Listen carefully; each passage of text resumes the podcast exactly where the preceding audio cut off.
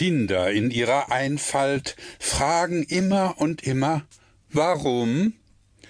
Der Verständige tut das nicht mehr, denn jedes Warum, das weiß er längst, ist nur der Zipfel eines Fadens, der in den dicken Knoll der Unendlichkeit ausläuft, mit dem keiner rechtfertig wird, er mag wickeln und haspeln, so viel er nur will.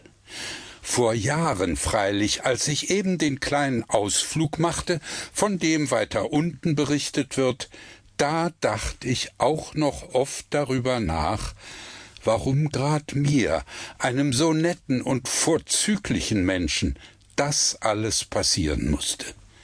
Jetzt sitz ich da in sanfter Gelassenheit und flöte still vor mich hin, indem ich kurzweg annehme, was im Kongress aller Dinge beschlossen ist, das wird ja wohl auch zweckgemäß und heilsam sein.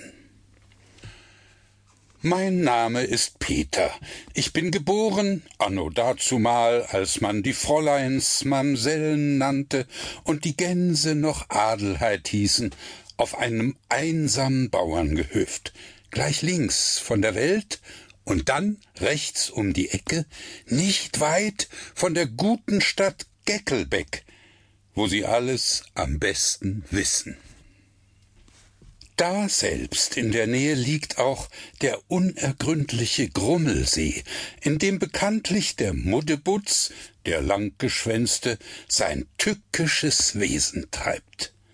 Frau Paddecke, die alte zuverlässige Botenfrau, hat ihn selbst mal gesehen, wie er den Kopf aus dem Wasser steckte, und scharf und listig hat er sie angeschaut, mit der überlegenen Ruhe und Kaltblütigkeit eines vieltausendjährigen Satans.